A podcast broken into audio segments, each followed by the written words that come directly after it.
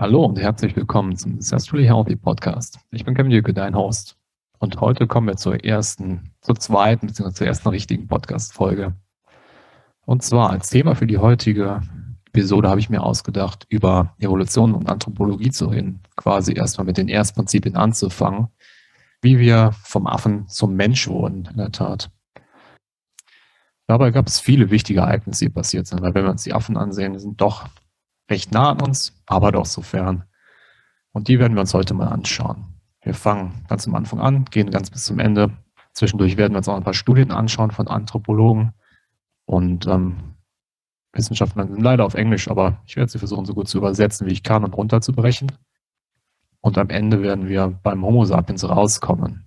Was wir uns insbesondere anschauen, ist vor allem Hirnwachstum und Ernährung im Einfluss und verschiedene Sachen wie Werkzeugnutzen, Sozialverhalten, wie sich das auf uns ausgewirkt hat und den Pfad, den Frühmenschen und später auch wir als Homo sapiens genommen haben.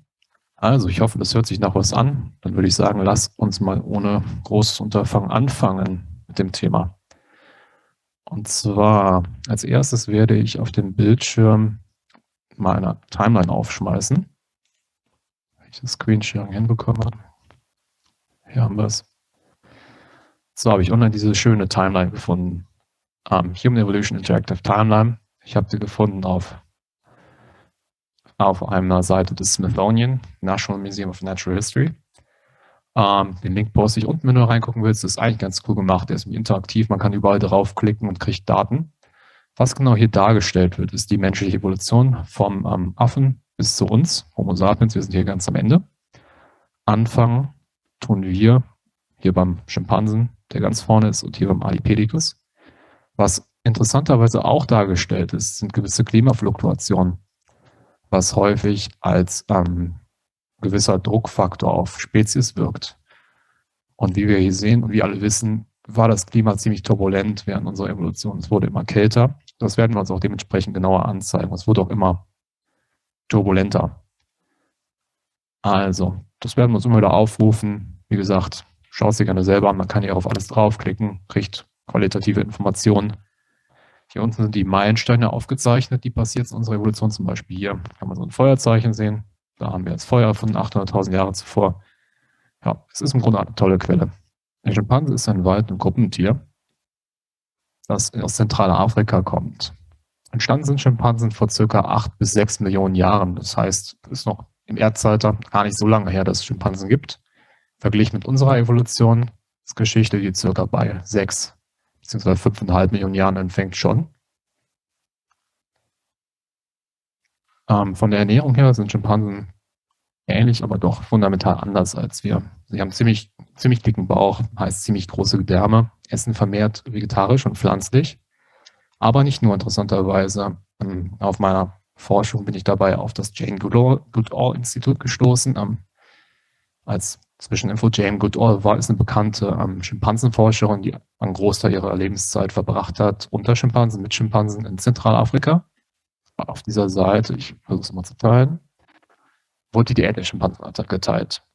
Klar, es sind größtenteils Pflanzen, aber auch viele Früchte, Feigen, Früchte, Nüsse und Samen, Blätter und Blüten. Interessanterweise auch viele Insekten und gewisse Gruppen von Schimpansen nutzen auch Werkzeuge, um ihr Essen zu bekommen. Wie wir auf dem Bild sehen, da nutzt ein Schimpanse einen Stock als Werkzeug, um Termiten zu sammeln. Und wie sich herausgestellt hat, benutzen auch unterschiedliche Gruppen von Schimpansen unterschiedliche Werkzeuge angepasst an ihre Umgebung, um verschiedene Sachen hinzubekommen. Das fand ich schon ziemlich erstaunlich, weil man ja davon ausgeht, dass so früh in der Evolution noch nicht großartig viel an Wissen vorhanden war, also nicht so viel an Wissen wie spätere Menschen Werkzeuge genutzt haben. Aber früher, frühes Werkzeugnutzen ist auf jeden Fall schon da. Schimpansen essen auch Honig, interessanterweise, aber auch Fleisch und Eier, wenn sie die finden. Hauptsächlich nicht. Hier wird gesagt, ca. 6% der gesamten Diät an Schimpansen kann Fleisch sein. Also sie können jagen, können es auch verdauen, aber es ist nicht der Hauptteil. Unter anderem wurden ja auch Pflanzenwein genannt. Ähm, Schimpansen wissen eben auch, wie sie an Spaß kommen. Leicht giftige Pflanzen wurden gegessen, um Krankheiten zu behandeln, zum Beispiel Parasiten loszuwerden. Das gleiche ist ja auch noch der Grundgedanke heutzutage von Homöopathie, dass man eine kleine Giftdosis einnimmt, um eine gewisse Kondition zu behandeln. Und so tun es halt auch die ähm, Schimpansen schon ziemlich frühzeitig gegen gewisse Bakterien, gewisse Parasiten mit gewissen Pflanzengiften. Und natürlich Milch. Säugetiere lieben Schimpansen Milch. Wir natürlich auch. Ja. In dem Sinne können wir abschließend sagen, Schimpansen sind größtenteils Pflanzenfresser, ähm, sind, Omniv aber sind dennoch Omnivoren, aber spezialisierte Omnivoren auf Pflanzen. Sieht man vor allem am, am Darm. Die haben einen viel dickeren Bauch als wir.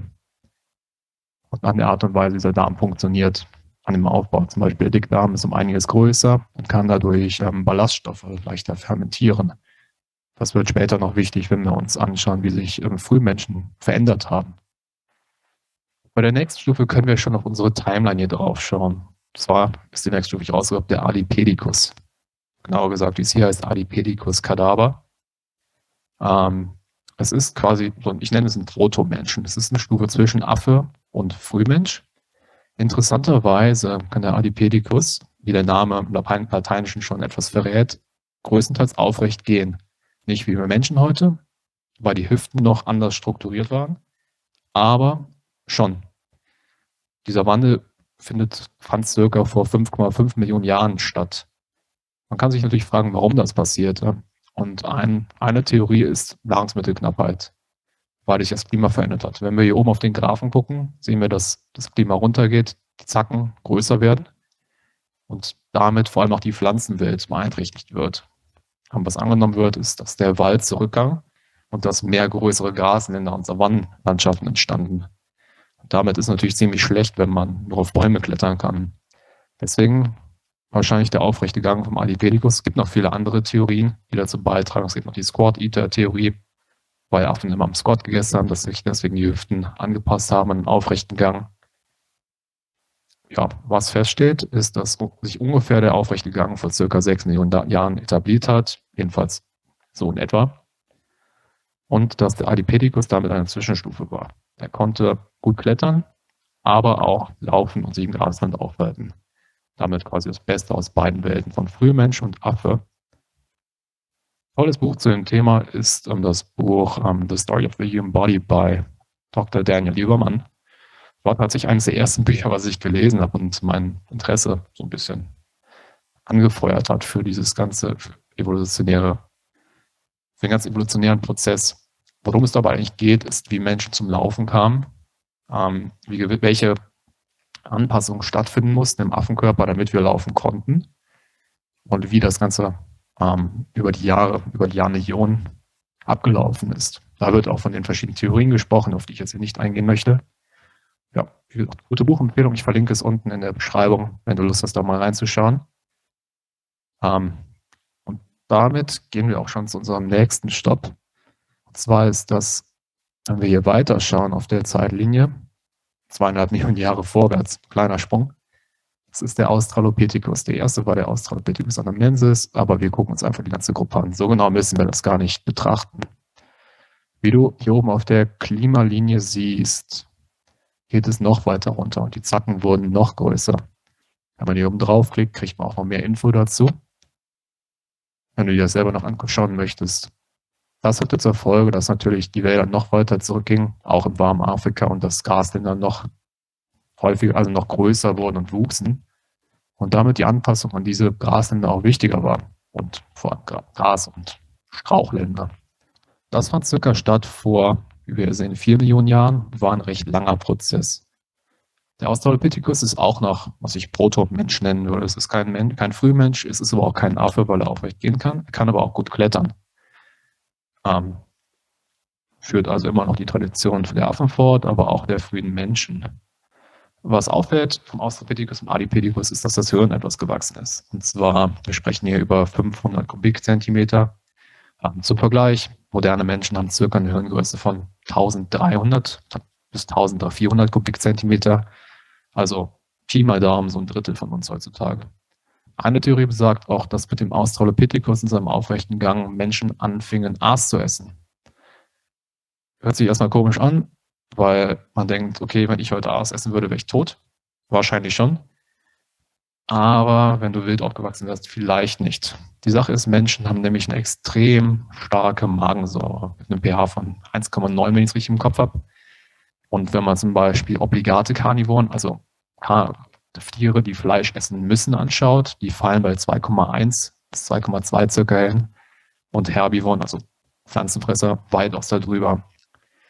Was daran so, hört nicht nach viel an, was daran so interessant ist, ist, dass ähm, Magensäure und das Aufrechterhalten so einer sauren Magensäure Energiebedarf und vor allem auch eine dicke Magenwand, viel Energie in der Produktion der Magensäure und das muss einen Grund haben, ansonsten wird die Evolution sich nicht beibehalten. Wenn wir uns mh, hm, obligate Aasfresser anschauen, wie zum Beispiel Geier, die haben ungefähr eine Magensäure von 1,4. Also wir sind zwischen Karnivoren und Aasfressern. Das nicht zufällig. Die Theorie geht so, dass der Australopithecus anfangen, das Aas zu essen, was die großen Karnivoren übrig ließen. Wieso war vor allem, ähm, also Innereien werden eigentlich immer als erstes gegessen von Karnivoren. Fleisch bleibt meistens übrig, wenn der Jäger satt ist.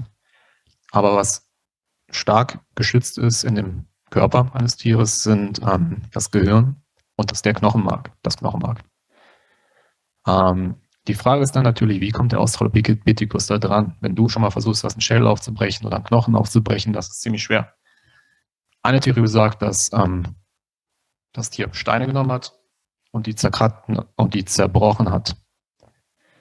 Ähm, das fordert natürlich ein gewisses Denkvermögen, aber es ist eine Theorie, die besagt, warum Menschen so früh eine so starke Magensäure entwickelt haben, um quasi diesen Vorteil der Ernährung nutzen zu können weil der Australopithecus war definitiv kein Jäger und auch nicht dazu ausgerüstet, hatte also im Vergleich mit anderen Karnivoren, mit Löwen oder mit Säbelzahntigern, mit, keine Ahnung, Raubvögeln, sind Australopithecus und auch Menschen ziemlich arm ausgerüstet.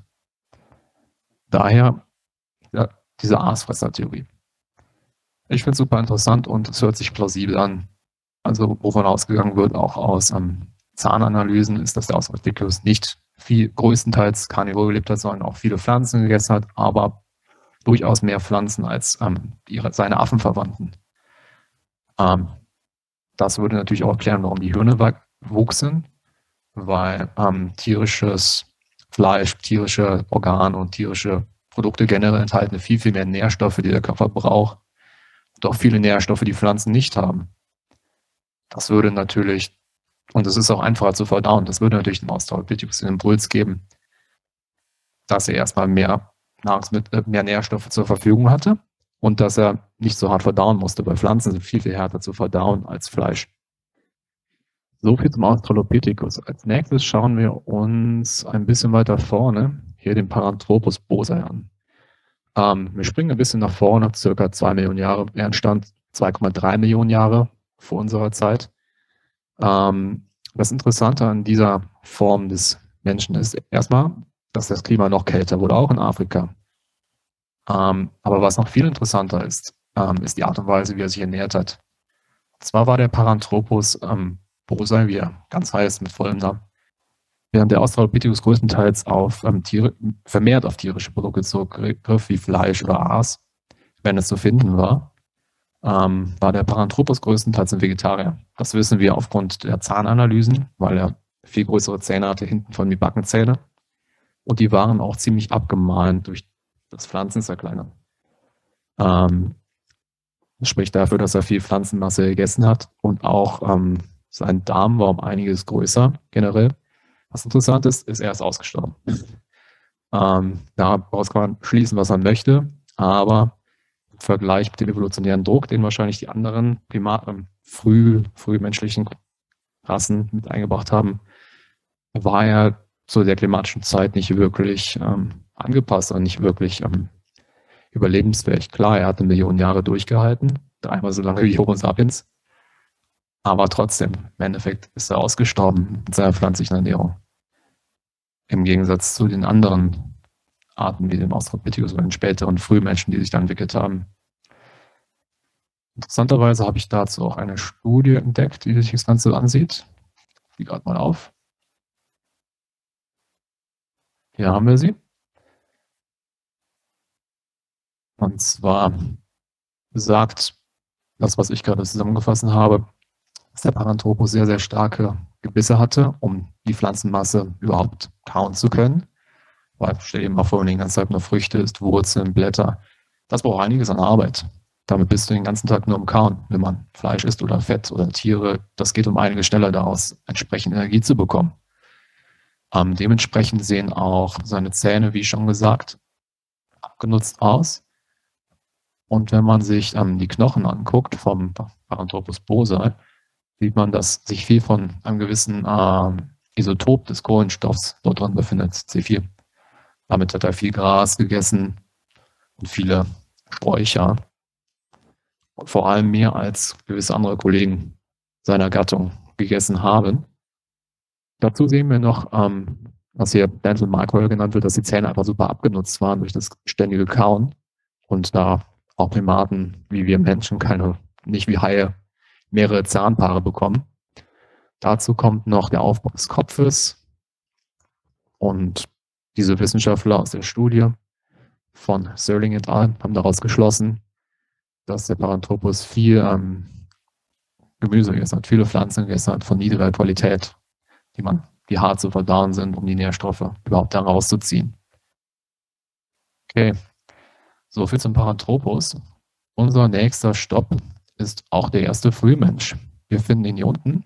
Homo habilis ist gleich, ungefähr gleichzeitig entstanden mit dem Paranthropus bosae, aber mit entscheidenden Unterschieden.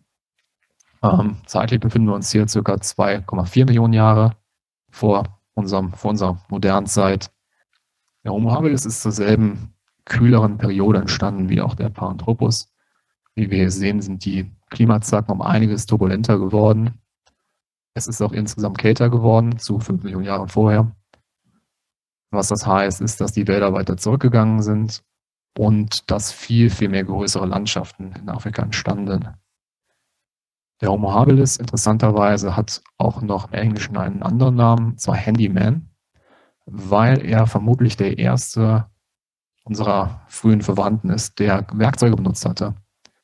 Werkzeug regelmäßig benutzt hatte und auch ziemlich klug benutzt hatte, während die Theorie ja so geht, dass der Australopithecus Steine genutzt hat, um gewisse Knochen zu zerschmettern. Ähm, naja, das ist nicht wirklich Werkzeug benutzen. Hat der Homo habilis Steinkeile benutzt ähm, und damit geschnitten ähm, oder vielleicht sogar gejagt, weil man denkt, okay, ein Steinkeil ist nicht wirklich wild, aber wenn man so ein Ding herstellt oder selber schlägt, die sind ganz schön scharf. Das sind wirkliche Messerwerkzeuge, womit man Fleisch schneiden kann, womit man Leute verletzen kann oder auch Pflanzen verarbeiten kann, malen kann oder zerkleinern kann. Ähm, was das dann natürlich macht, wenn man das Essen vorverdaut, man muss es selber nicht verdauen, man muss selber weniger kauen. Ähm, vor allem für Pflanzen ist das wichtig, aber auch für Fleisch. Wenn man das Fleisch klein schneidet, ist es natürlich einfacher zu essen, als wenn man jetzt ein ganzes Tier essen muss auf einmal. Aber dazu später noch mehr. Ähm, was auffällt, ist, dass der Homo habilis nicht nur in Ostafrika gelebt hat. Frühmenschen sind ja größtenteils in Ostafrika entstanden, wo heutzutage Tansania und Kenia liegen. Im Englischen ist das das große Rift Valley, was sich vom Kenia runterstreckt bis Tansania. Was auffällt beim Homo ist, dass er sich ausgebreitet hat und nicht nur in Ostafrika lebte. In der Tat wurden, wurde bemerkt, dass er bis Europa kam in der frühen Eiszeit, die dort damals schon anfing, und auch bis Asien kam. Das ist ähm, ziemlich beeindruckend dafür, dass es damals nur Fußbewegungen gab, aber er hatte ja auch eine gute Million Jahre dafür Zeit. Äh, was die Ernährung angeht, hat sich auch einiges getan. Erstmal sieht man, dass das Gehirn um einiges gewachsen ist, auf 850 bis 1000 Kubikzentimeter, also fast schon auf moderne Größe. Was auffällt beim Homo habilis ist, dass er der erste ähm, Menschenverwandte ist, der jagen, wirklich jagen konnte durch diese Werkzeuge.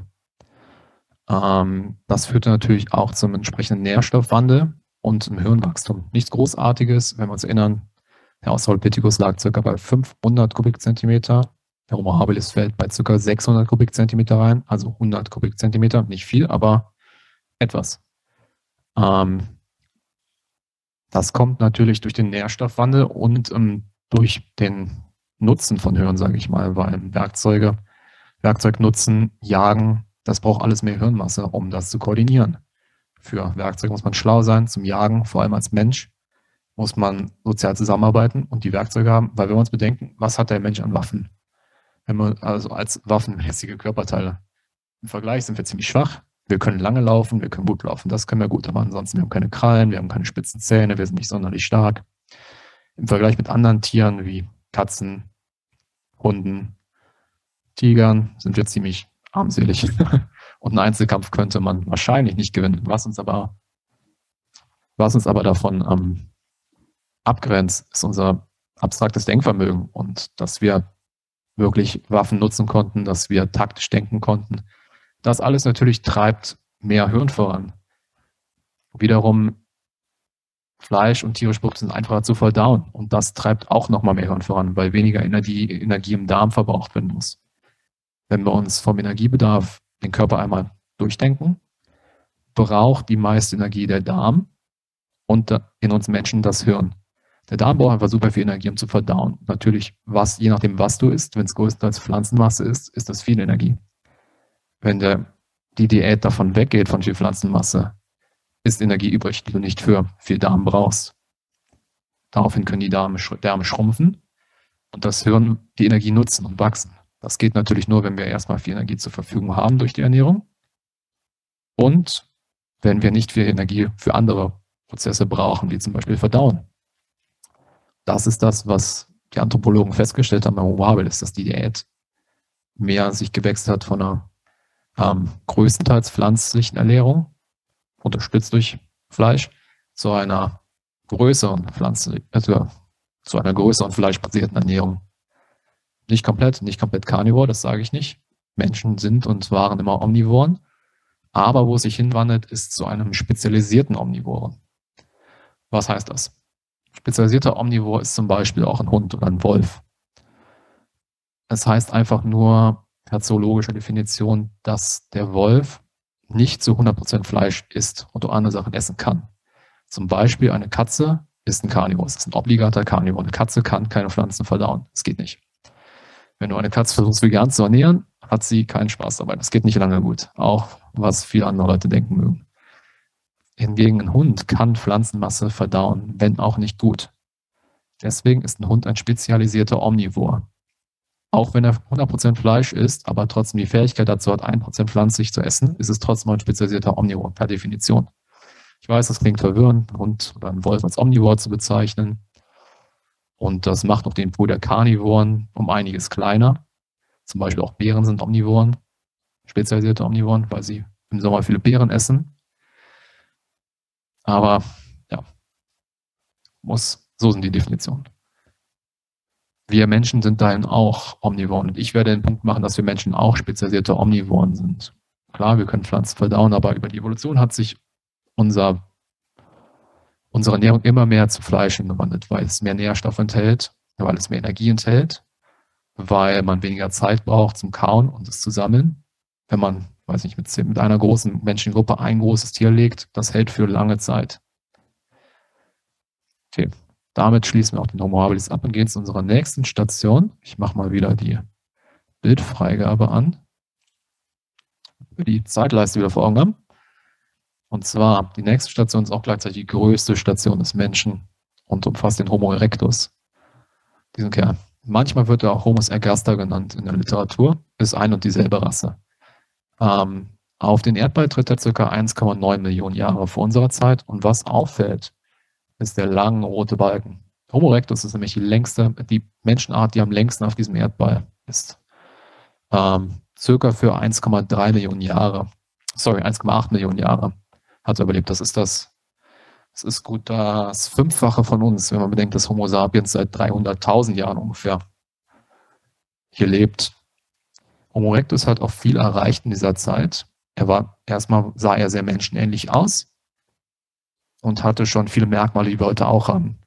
Er war kein Kletterer mehr, wie einige Vorgänger, ähm, und hingegen gut angepasst ans Laufen und ans Gehen, konnte demnach große Strecken zurücklegen, hat auch einiges an Fell verloren, um in der Wärme Afrikas zurechtzukommen.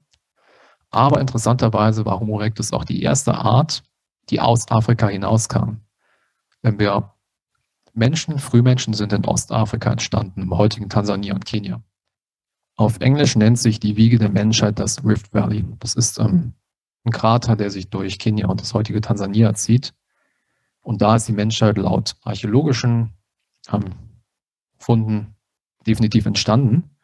Der Homo erectus hingegen war der erste Frühmensch, der es geschafft hat, aus diesem Umfeld auszubrechen, vor allem auch aus Afrika auszubrechen. Nach Asien ist er definitiv gekommen, aber es wird, auch vermutet, dass er über seine 1,8 Millionen nach Europa gekommen ist und da zum Beispiel zeitgleich mit dem Homo, mit dem Neandertaler gewohnt hat oder dem Homo heidelbergensis. Über die zwei reden wir später noch. Ähm, was auffällt, ist, dass mit dem Homo erectus vor allem Werkzeuge verfeinert wurden. Dass es jetzt nicht nur Steinkeile waren, sondern auch wirkliche Werkzeuge wie Äxte oder Speere, also richtige Jagdwaffen. Ähm, damit hat sich natürlich noch einmal der Mensch weitaus besser als Jäger etabliert. Und das Hirn ist auch um einiges gewachsen. Also wenn wir über Zahlen reden, sind es 850 Kubikzentimeter bis 1000 Kubikzentimeter. Im Vergleich, wie gesagt, der moderne Mensch liegt bei 1300 bis 1400. Das ist schon fast die Größe von unserem heutigen Hirn. Ähm, aber ich finde es ziemlich erstaunlich. Klar, das ist ein Prozess, der über 1,8 Millionen Jahre stattgefunden hat. Aber trotzdem. Und das hing eng zusammen mit unserem Ernährungsverhalten und unserem Jagdverhalten. Ähm, es gibt einen interessanten Wissenschaftler von der Universität Tel Aviv namens Miki Ben-Nur dessen Studie ich jetzt auch noch aufmachen werde. Zwar, sie heißt The Evolution of the Human Trophic Level During the Pleistocene.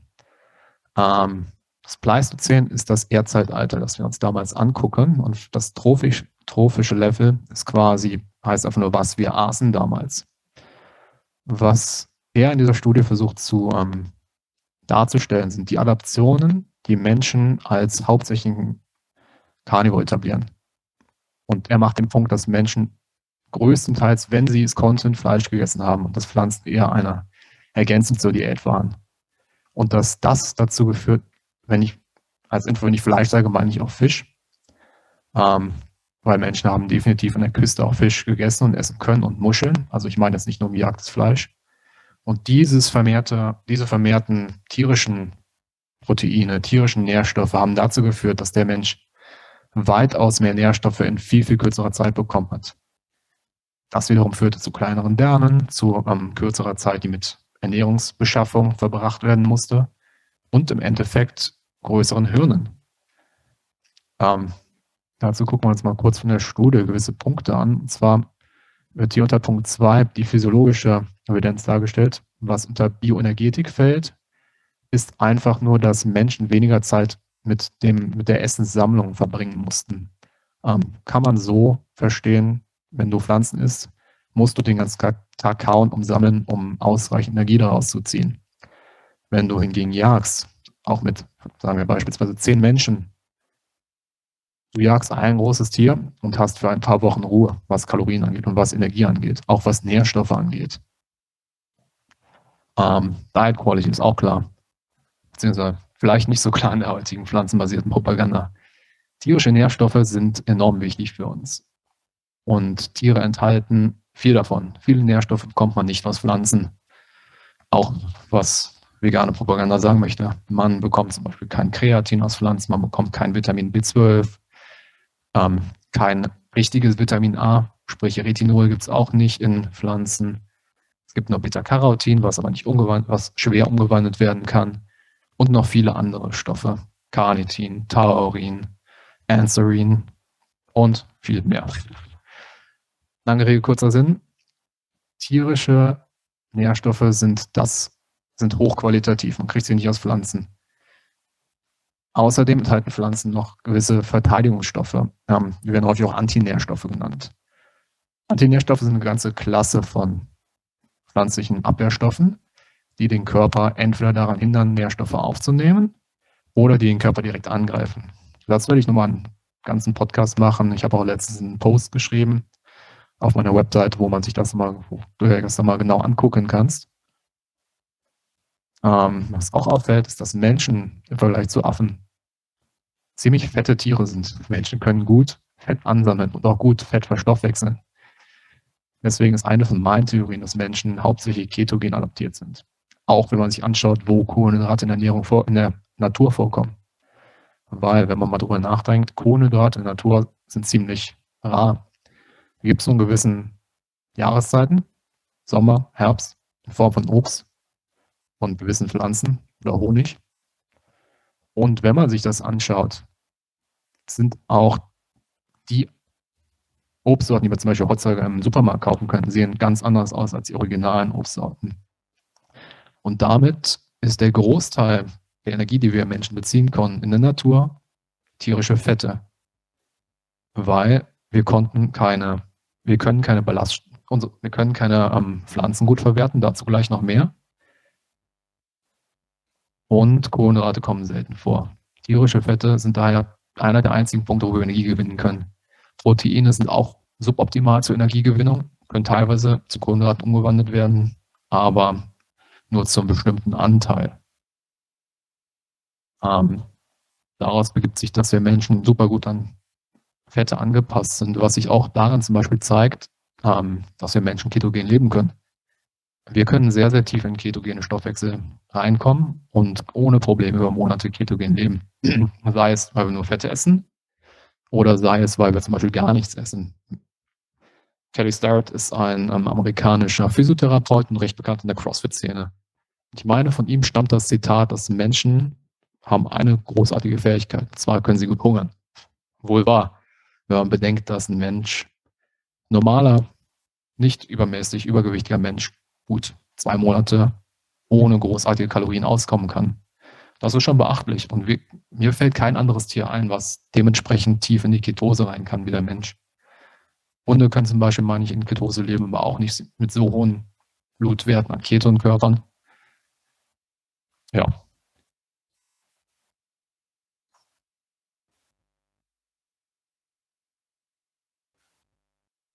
Wie wir sehen, hat ähm, Bendor noch weitaus mehrere Punkte zusammengefasst. Auch hier zum Beispiel auch die Säure unseres Magens. Das hatte ich ja eben schon mal erwähnt, dass Menschen extrem, einen extrem sauren Magen haben. pH von 1,5 nennt er hier. Während zum Beispiel obligate, obligate Aasesser bei 1,3 fallen. Das heißt, wir sind nur 0,2 über ähm, Geiern zum Beispiel. Und das ist ziemlich, wenn man bedenkt, was die essen, ist das schon ziemlich äh, gruselig und beeindruckend. Omnivoren, andere Omnivoren fallen bei 2,9 Carnivoren 2,2 laut Mickey Bindor. Das ist schon ziemlich beeindruckend. Wie ich die Frage aufgerufen habe, ist die Frage, warum? Weil das nicht einfach so passiert. Was hinzukommt, Menschen sind ähm, sehr insulinresistent. Ähm, dazu muss man sagen, Insulinresistenz hört sich immer nach einer Krankheit an. Hierbei gemeint ist aber die physiologische Insulinresistenz. Was mit physiologischer Insulinresistenz hier gemeint ist, ist, dass wenn Menschen keine Kohlenhydrate essen, müssen wir irgendwie Energie an die richtigen Orte bekommen. Die richtigen Orte in dem Fall sind die ähm, Zellen, die ohne Glucose nicht auskommen können. Und dadurch, dass wir sehr insulinresistent sind, können zum Beispiel energiehungrige Organe wie die Muskeln von Fetten und Ketonkörpern leben.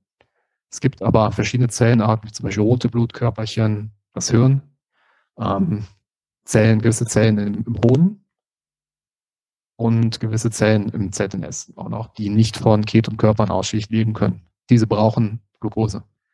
Damit die, die Glucose auch dahin ankommt und nicht von den hungrigen Muskelzellen weggegessen, weggegessen wird, müssen wir insulinresistent sein. Und das ist wiederum eine gute Anpassung an diesen Ketose-Stoffwechsel, den es in vielen anderen Tieren nicht gibt. Ähm, ein weiter wichtiger Punkt ist, ähm, wie unser Darm aufgebaut ist.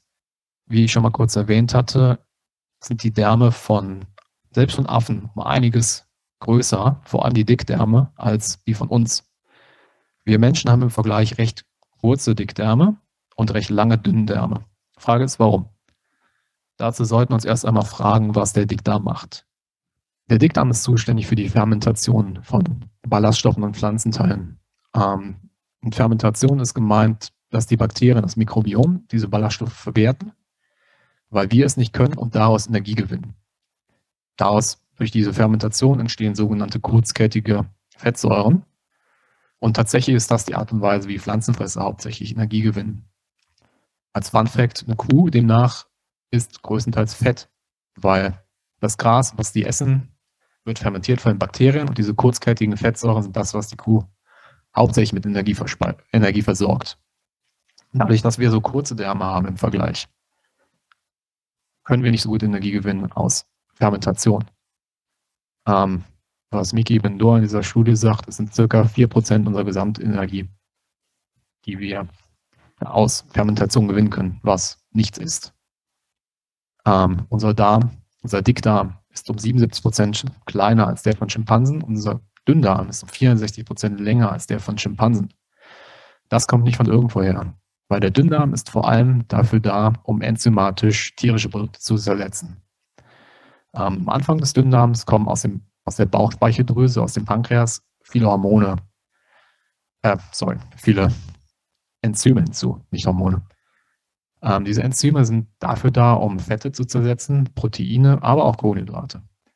Ähm, dadurch, dass wir so einen großen Dünndarm haben können, hat, haben wir mehr Zeit und das Essen mehr verweilt halt darin, um das aufzunehmen. Vor allem die ähm, Enzyme mehr Zeit, um auch das Essen zu zersetzen. Was wieder für, wiederum dafür dahin deutet, dass tierische, tierische Kalorien, tierische Nährstoffe um einiges wichtiger wurden. Ich empfehle es, diese Studie mal durchzulesen. Ist eigentlich recht einfach zu verstehen, also einfach für viele Studien. Aber es gibt viele interessante Punkte, die hier aufgeführt sind. Zum Beispiel auch, wie sich unser Schädel verändert hat, ähm, wie unsere Fettzellen funktionieren und auch gewisse soziale Faktoren, wie zum Beispiel unser Säugealter. Archäologe, archäologische Evidenz hat da auch mit reingebracht, Pflanzen. Ich möchte jetzt hier nicht mit euch die ganze, das ganze Studium, äh, das ganze ich möchte jetzt nicht mit dir hier die ganze Studie durchlesen, das kann jeder selber machen, interessiert es, aber ich denke, man versteht den Punkt, den ich bringen möchte, dass einiges darauf hinweist, dass tierische Ernährung wichtiger wurde. Ähm, angefangen mit dem Homo habilis, wie wir hier sehen, aber vor allem in der Zeit des Homo erectus. Ähm, Bendro geht so weit, sogar zu sagen, dass zum Ende hin, als wir jagen konnten und auch das Hirn dazu hatten, Menschen fast primär Carnivore gelebt hatten. Ähm, ich würde sagen, oh, stimmt ungefähr, aber wenn Pflanzen zur Verfügung waren, haben Menschen natürlich auch gegessen. Nur zu sagen, wie viele, wie viele Popkultur heutzutage sagt, dass Menschen 100 Gramm an Ballaststoffen gegessen haben und dass man deswegen genauso viel essen muss und diese ganzen Ballaststoffe essen muss, ist totaler Bullshit. Meiner Meinung nach. Auch haben diese Empfehlungen dazu geführt, dass viele Leute viel zu viele Antinährstoffe zu sich nehmen, was ich nicht als konsistent erachte mit unserer Evolution. Es ist im Grunde moderne Propaganda.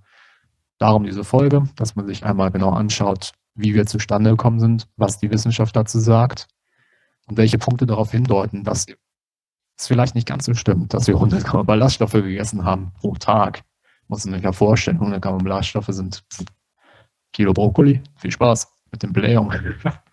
Ich würde sterben danach abgesehen von den Antinährstoffen in Brokkoli drin.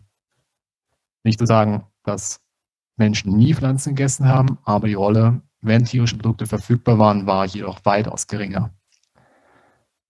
Ja, okay, so viel zum Homo erectus. Was ein Punkt fällt mir noch auf, den sehen wir hier unten auf der Zeitle Zeitleiste, und zwar das Feuerzeichen. Circa vor 800.000 Jahren wurde das Feuer entdeckt beziehungsweise gezähmt und kontinuierlich ähm, unter Kontrolle gebracht. Ich, ich schätze, Feuer war für eine lange Zeit präsent für Menschen, Buschfeuer, Blitzeinschläge und sowas. Aber Homo erectus war der erste Verwandte von uns, der es geschafft hat, das Feuer zu nutzen. Wahrscheinlich, Theorie geht so, dass wir wilde Feuer genommen haben und sie mit, rum, mit uns zuerst rumgetragen haben. Weil die ersten Feuerwerkzeuge sind viel, viel später entstanden. Und wie man es auch von heute kennt, kann man aus gewissen Survival-Serien oder von Bear Grylls kann man gewisse Feuerfunken gut einwickeln und sogar mit sich herumtragen. Das war dann sozusagen der Hüter der Flamme, der Hüter des Feuers, eine der, wenn man mythologisch spricht, eine der wichtigsten, wichtigsten Rollen. Weil Feuer hat viele Vorteile im sozialen Kontext. Erstmal macht es nachts Licht, was dazu führt, dass viele Fressfeinde ab abgehalten werden, wovon es damals einige gab, einige gruselige, einige riesige gab. Hinzu kommt, dass Feuer Wärme spendet. Vor allem glaube ich, dass das wichtig war, als Homo erectus nach Europa gegangen ist. Weil, wie wir sehen, es wurde immer kälter und Europa ist noch um einiges nördlicher als, als Afrika, als Ostafrika.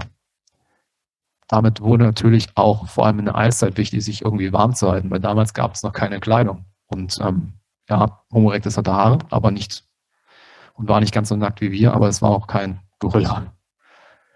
Ja, was Feuer noch macht, es ähm, hilft natürlich, Bakterien aus dem Essen zu bekommen und Essen vorzuverdauen. Was wiederum das Essen einfacher macht, vor allem von Pflanzen. Für Fleisch nicht unbedingt. Ähm, tatsächlich ist rohes Fleisch um einiges leichter zu verdauen ähm, als gekochtes Fleisch. Das sage ich nicht aus Wissenschaftlergebnissen, sondern aus ähm, subjektiv aus eigener Erfahrung und Erfahrung von anderen. Wenn du mal ein rohes Steak gegessen hast, was ich ziemlich verrückt anhören mag, vielleicht, es ist tatsächlich einfacher zu verdauen und sitzt nicht so schwer im Magen. Auch rohe Leber, rohe Organe, was auch immer man sich roh einessen kann, ist um einiges leichter zu verdauen. Aber wenn wir über Pflanzen sprechen, tötet Kochen nicht alle, bei weitem nicht alle, aber einige Giftstoffe in Pflanzen ab was wiederum pflanzliche Ernährung um einiges leichter macht und auch gewisse Nährstoffe für uns ähm, befreit von Pflanzen, die man vorher nicht essen konnte. Zum Beispiel, es gibt einige Pflanzen, die äußerst giftig sind, aber wenn man sie kocht, durchaus essbar sind. Eine gute, ein gutes Beispiel ist zum Beispiel die rote, die Kidneybohne. Ja, ess rote Kidneybohnen und du wirst, dir wird es sehr schlecht gehen. Da ist ein gewisser Giftstoff drin, der durch Hitze deaktiviert wird ähm, so ist es auch mit vielen anderen Pflanzen. Zum Beispiel, es gibt Cassava, wird häufig in Südamerika verwendet, muss auch getrocknet werden, weil Cassava interessanterweise Blausäure enthält, also Cyanid. Isst du das roh, ähm, kann es sein, dass du ziemlich schnell aus dem Genpool genommen wirst. Trocknest du es hingegen, machst es zu Mehl, hast du einfache Kohlenhydrate und viel Energie verfügbar, ohne Blausäure. Ziemlich genial. Ja, so viel zum Homo erectus. Der nächste Punkt, den wir uns anschauen, beziehungsweise der nächste Frühmensch, den wir uns anschauen, liegt schon ziemlich nah bei uns. Das ist der sogenannte Homo heidelbergensis. Heidelbergensis, ich glaube, weil seine Überreste bei Heidelberg gefunden wurden, ähnlich wie beim Neandertalensis, dessen Überreste im Neandertal gefunden wurden bei Düsseldorf, in der Nähe, wo ich ursprünglich herkomme, aus Köln, aus Köln. ja, also Homo heidelbergensis. Es war ähm, schon ein ziemlich moderner Mensch, ein moderner Verwandter von uns. Entstanden ist er, wenn wir uns das hier anschauen, ca. 700.000 Jahre vor uns. Was auffällt, ist, dass der Hirnwuchs explodierte. Deswegen auch das Hirnzeichen hier unten beim Homo heidelbergensis. Die Hirngröße waren ungefähr schon 1100 bis 1300 Kubikzentimeter, was so ziemlich die Größe von unserem Hirn heutzutage ist. Wenn man bedenkt, dass wir bei 1350 bis 1400 liegen. Homo heidelbergensis lebte größtenteils in Europa, das heißt im eiszeitlichen Europa, wir schauen uns hier oben mal den Klimagraphen an, der ziemlich wild aussieht im Vergleich zum Anfang. Die Schwünge sind äußerst groß, das heißt recht warme Sommer und sehr kalte Winter. Und generell, hier ist cool, da ist warm, liegt es doch sehr tief. Das heißt, Homo heidelbergensis musste durchaus angepasst sein an dieses kalte Europaklima, weil Kleidung gab es noch nicht.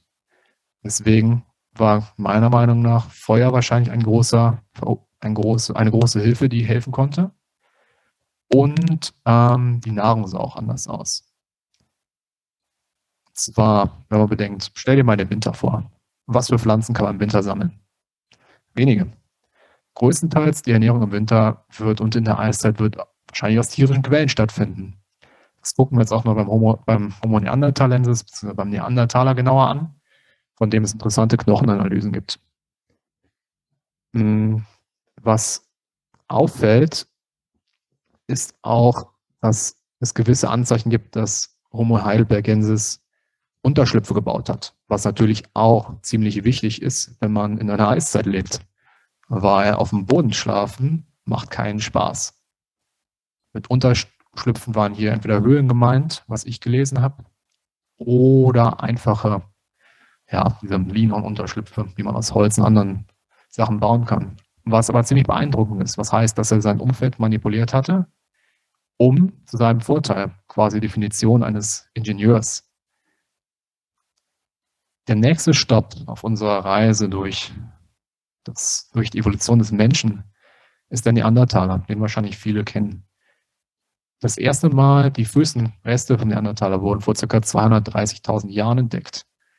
Im Neandertal. Ähm, und das letzte Mal trat er auf vor ca. 30.000 Jahren. Ähm, was auch ein interessantes Datum ist, was wir uns später auch noch anschauen. Ähm, Neandertaler sind im Gegensatz zu uns ziemlich gut angepasst an die eiszeitlichen Zustände damals in Europa. Ähm, heißt, er ist um einiges größer gewesen und breiter und ähm, auf Englisch sagt man bulkier gebaut. Also die Schultern waren breiter, die Hüften waren breiter.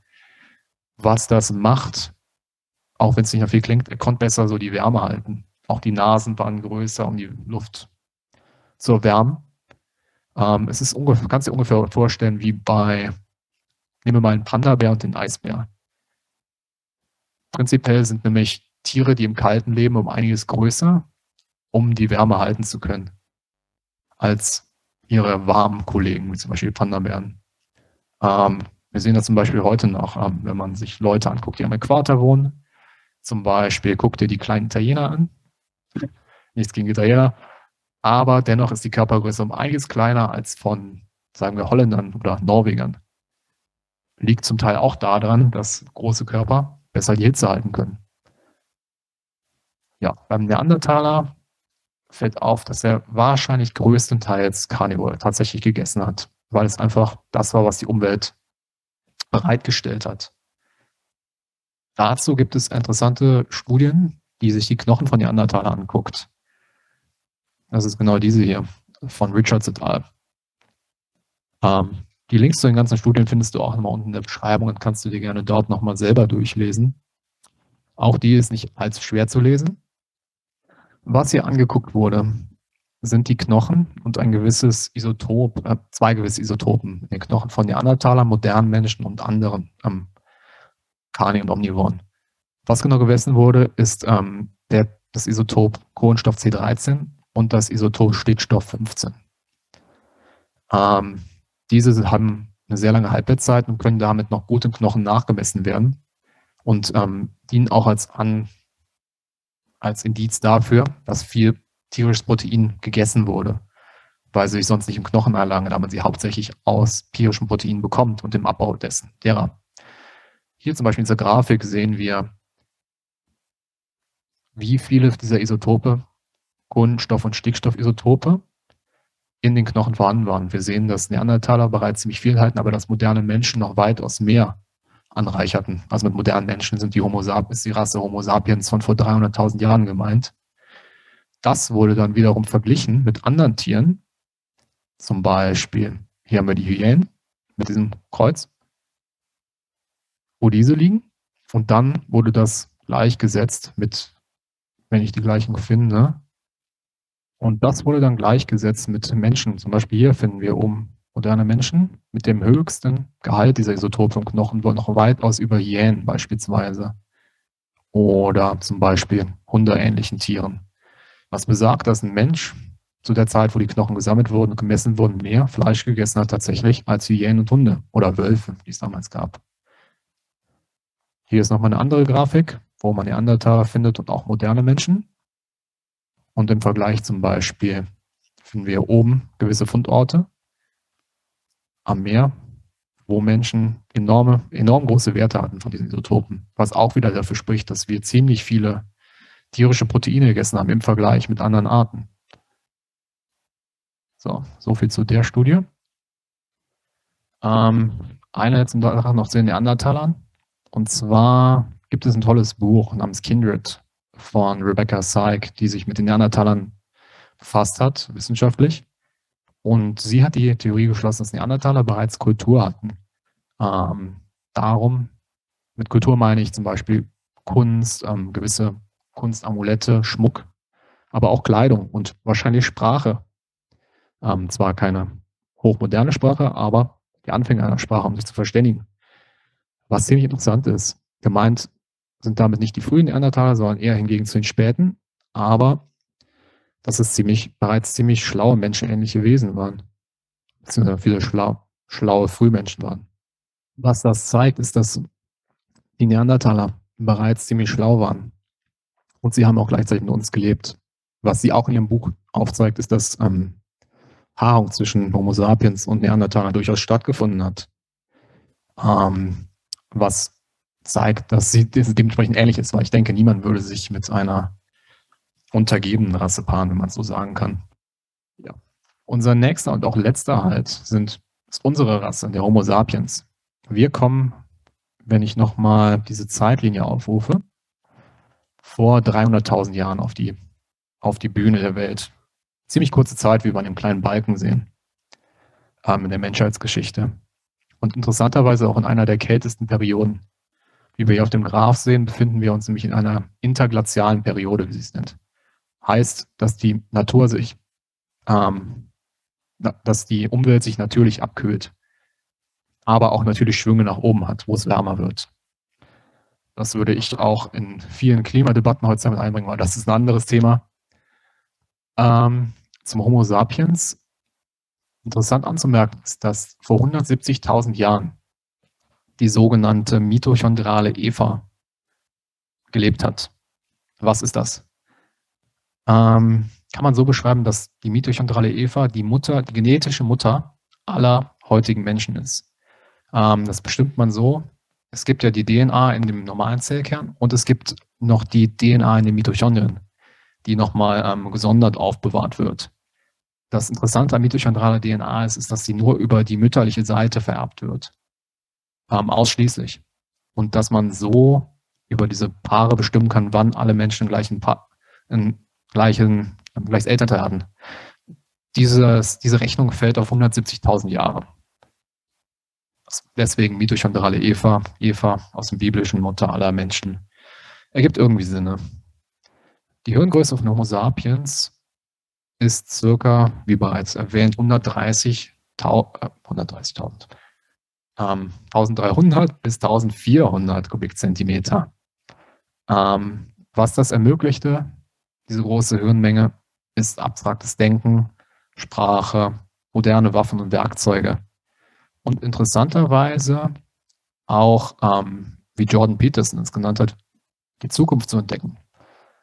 Was er damit meinte, ist ein Event, was ein anderer Anthropologe namens Jared Diamond als ähm, den großen Sprung vorwärts bezeichnet hat. Dieser liegt ca. 30.000 bis 50.000 Jahre zurück. Was dort passiert ist, ist, dass Menschen die Zukunft entdeckt haben. Menschen haben das Abstrakte entdeckt. Menschen haben Religion entdeckt, mit Kunst angefangen, Kleidung hergestellt, Totenkulte haben sich entwickelt, ähm, Angehörige wurden begraben, was klar darauf hindeutet, dass ähm, Leute, dass die Personen damals an eine, an ein Leben danach glaubten oder an irgendwie sowas was in die Richtung geht. Und das ist ziemlich erstaunlich. Zu dieser Zeit traten auch Höhlenmalereien auf. Zu dieser Zeit traten auch Höhlenmalereien auf. Ähm, Waffen wurden um einiges komplexer. Vermutlich entstanden Bögen. Ähm, Fallenstellen wurde auch zu der Zeit, die frühesten Fallen wurden auch zu der Zeit entdeckt. Was natürlich auch einiges an abstrakten Denken braucht, dass man ein Gerät erstellt, was in der Zukunft Tiere fängt durch einen Mechanismus. Ist schon nicht so einfach. Ähm, selbst heutzutage, ich hätte keine Ahnung, wie man eine komplexe Falle baut, um, keine Ahnung, Biber zu fangen. Keine Ahnung. Ja. Wozu das alles im Endeffekt führt, vor 30.000 Jahren, ist, ähm, dass der Neandertaler ausstirbt. Man kann nicht genau, genau sagen, warum, woran es lag, aber vermutlich wurde er vom modernen Menschen ausgerottet durch die kulturellen Fortschritte, die wir mit uns brachten. Ähm, quasi war der Neandertaler einfach nicht mehr einfach nicht kompetitionsfähig mit uns. Woher dieser große Schritt vorwärts kam, ist die Frage. Aber man sieht heutzutage auch noch, ähm, sage ich mal, verschiedene Wellen in der Mythologie davon.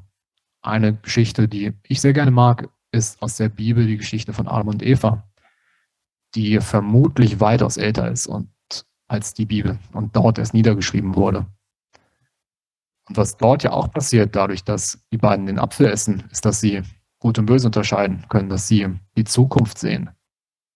Was dieses Event vor 30.000 Jahren ist von John Diamond, wo die Menschen die Zukunft entdeckt haben und mit der Zukunft auch den ganzen Terror, den man mit Sterblichkeit entdeckt. Wenn du weißt, dass andere Tiere sterben können in Zukunft, weiß auch, dass deine Freunde in Zukunft sterben können, dann weiß auch, dass du in Zukunft sterben kannst. dann weißt du auch, dass du leiden kannst. Und man kann auch so bestimmt, wie andere Leute leiden können. Das führt natürlich zu allen möglichen ethischen moralischen Konflikten. Und die Lösung damals war Religion. Heutzutage natürlich auch noch, weil das Problem besteht. Aber so viel als kleiner religiöser und ethischer, moralisch-ethischer Exkurs. Was der nächste Schritt von Homo sapiens ist, vor circa, und der letzte, den wir uns heute auch anschauen werden, vor circa 12.000 bis 10.000 Jahren, war die sogenannte Neolithische Revolution. Ähm, gemeint damit ist auch die Agrarrevolution. Menschen sind vom größtenteils Jäger und Sammler Dasein sesshaft geworden. Ähm, während Menschen vorher Nomaden waren, vom Land gelebt haben und das gelebt haben, was das davon gelebt haben, was das Land bereitstellt, der ganzen Saisonalität, die eingeht mit ähm, Herdenwanderung und ähm, ja, den ganzen Früchten, die in Saison sind, ist damit quasi aufgehoben. Anfangs weniger, später viel, viel mehr. Menschen haben angefangen, Pflanzen anzupflanzen, die sie anpflanzen konnten. Für größtenteils Gräser, aber auch gewisse Samen. Ähm, natürlich auch Früchte. Aber die sahen viel, viel anders aus als heute. Auch wurden Tiere gehalten. Was aber wichtig zu bedenken ist, ist, dass, das, dass die Neolithische Revolution kein Punkt in der Zeit ist, sondern ein Prozess. Es fand nicht 12.100 statt und war abgeschlossen, sondern dass es über Jahrtausende hinweg zu dem Druck kam, dass es Sinn machte, sesshaft zu werden. Warum genau ist ähm, bestritten, aber es gibt einige Theorien. Ich werde dir die drei spannendsten gleich mal vorstellen. Und wir fangen auch mit der spannendsten an. Ähm, diese habe ich von Brian Murarescu aus seinem Buch Immortality Key, ähm, was quasi ein religiöses Buch ist und Religion mit Psychedelika zusammenbringen möchte.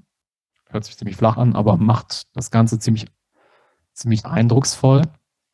Ähm, aber auch sehr kontrovers, indem er von früher griechischer Mythologie und dem Tempel in Eleusis und noch früheren türkischen Ausgrabungen in Göslim Tepe dahin geht, dass er die Sesshaftigkeit von Menschen auf ähm, Psychedelika zurückführt, dass das ein quasi, dass das ein Grund war, dass Menschen sesshaft werden wollten. Eines der frühesten Psychedelika dabei waren wahrscheinlich Bier und gewisse Pflanzen. Vermutlich war Bier aber der, an der vordersten Front. Es gibt nämlich frühe Ausgrabungen, die zeigen, dass in, Städten, dass in gewissen toten Städten wie Gössel im Tepe vor circa 10.000 Jahren schon Bier gebraut wurde. Und das ist recht easy. Man schmeißt ein paar Körner in einen Topf mit Wasser oder ein Gefäß mit Wasser, bringt Bakterien rein, lässt es ein bisschen stehen, zack, hat man Bier, was man dann trinken kann, um mit seinen toten Angehörigen eins zu werden im Rausch. So viel zu dieser Theorie. Die zweite Theorie die es auch noch gibt, ähm, geht von Überfüllung aus. Dass damals der afrikanische Kontinent, der europäische Kontinent viel zu voll wurde. Also nicht voll im heutigen Sinne, aber dass die Tiere zurückgingen und damit auch ein Nährstoffmangel auftrat. Dadurch, dass es voll wird, hat man wenig Platz und um Platz muss gekämpft werden. Alleine kann man natürlich schlecht kämpfen, aber in einem Dorfverband oder in einem späteren Stadtverband lässt es natürlich, sich natürlich besser kämpfen. Was damit allerdings auftritt, sind diese ganzen Machtstrukturen von Führern, von Soldaten, von Städten, von Arbeitsteilung. Dass es Leute gibt, die kämpfen und Leute gibt, die zu Hause sind und aufpassen. Und somit früher Zivilisation entstanden. War, so wurde zum Beispiel auch China gegründet, durch Krieg im Endeffekt, weil Leute Angst um das hatten, was sie hatten. Und dadurch, dass sie nicht nomadisch waren, mussten sie es verteidigen. Und so mussten Menschen auch gegeneinander um ihr Territorium konkurrieren. Die dritte Theorie habe ich schon fast genannt und heißt Nährstoffmangel. Was nämlich auch der Anthropologe Miki Bendo anmerkt, ist, dass ähm, überall, wo Menschen auftrafen oder eintrafen, eintrafen gingen die ähm, Zahlen an großen Raubtieren stark runter. Viele wurden sogar ausgerottet, die gefährlichen. Die ganzen gruseligen Raubtiere, Säbelzahntiger, Riesenvögel, Riesenadler, die Menschen fressen, Säbelzahntiger, die einen Zahn unten dran haben, nur um menschliche Köpfe aufzuspießen und zu essen, sind alle ausgerottet worden von uns. Man kann sagen, glücklicherweise, weil ich keinen Bock auf diese Viecher hätte, Aber es fällt auch auf, dass andere Tiere ausgerottet werden, wo Menschen eintreffen, kurz danach. Weil die späten Menschen, Homo sapiens, die Neandertaler und der Homo erectus größtenteils als Großwildjäger, als soziale Großwildjäger angesehen werden. Man tötet einen Mammut, hat eine Woche was davon, ist gefährlich, aber mit 20 Leuten geht das schon. Ne? Lohnt sich natürlich auch dann vom energetischen Standpunkt, weil man einmal jagen geht und für eine lange Zeit was hat. Man muss nicht viel töten. Ähm, und Menschen hatten viele Werkzeuge, viele Waffen. Das braucht natürlich Hirn. Deswegen sind auch viele andere Großwild jagenden Tiere ziemlich klug. Beispielsweise Wölfe jagen auch im Rudel und sind ziemlich intelligente Tiere, wie man heutzutage an Hunden sieht. Ja, und mit der neolithischen Revolution und diesen paar Theorien zum, warum diese, dieser große Einbruch aufkam, möchte ich auch den Podcast für heute beenden. Ich hoffe, du konntest einiges mitnehmen. Ähm, ich habe es nicht zu schwer gestaltet und konnte die englischen Studien klar rüberbringen. Wenn nicht, schreib mir das gerne auf eine der Kontaktmöglichkeiten oder in YouTube rein in die Kommentare, darüber würde ich mich freuen. Falls du es noch nicht hast, abonniere den Podcast, ähm, dass du für die nächste Folge auf jeden Fall mit dabei bist. Schreib mir gerne eine Bewertung, Kritik, was ich besser machen kann, was du gut fandest. Das freut mich immer. Und teile den Podcast. Schau gerne auf dem Blog vorbei. Du findest ihn auf ancestrallyhealthy.com. Findest du auch unten in der Beschreibung, genauso wie die ganzen Studien, die ich benutzt habe. Und die Bücher, die ich erwähnt habe, findest du auch unten in der Beschreibung. Damit Vielen Dank fürs Zuschauen. Bis zum nächsten Mal.